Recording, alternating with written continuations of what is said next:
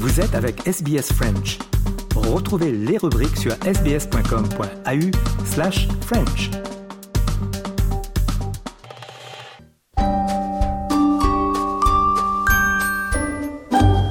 Bonjour et bienvenue dans notre rubrique Le mot de la semaine de SBS Easy French.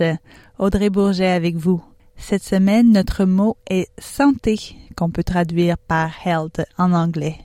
On vous parle dans notre journal Easy French du 5 décembre des 40 millions de professionnels de la santé qui appellent les dirigeants du monde à donner la priorité à la santé lors du sommet des Nations Unies de la COP28 sur les changements climatiques à Dubaï.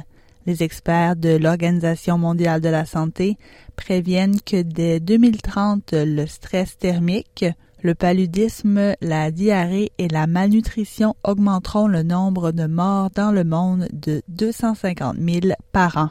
Le dictionnaire Robert décrit la santé comme le bon état physiologique d'un être vivant. Il y a aussi l'équilibre psychique, la santé mentale.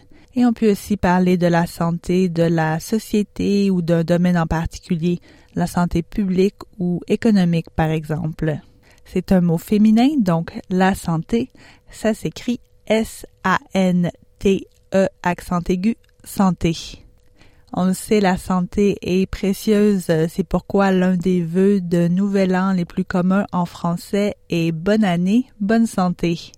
Je vous laisse avec une citation de l'écrivain français Jules Renard. La meilleure santé, c'est de ne pas sentir sa santé. Voilà, c'était le mot de la semaine. Je vous invite à écouter nos autres mots de la semaine ainsi que nos journaux Easy French sur le site web de SBS French et sur toutes les plateformes. À la semaine prochaine.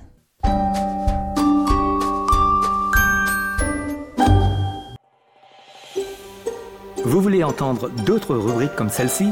Écoutez-les sur Apple Podcasts, Google Podcasts, Spotify ou n'importe où où vous obtenez vos podcasts.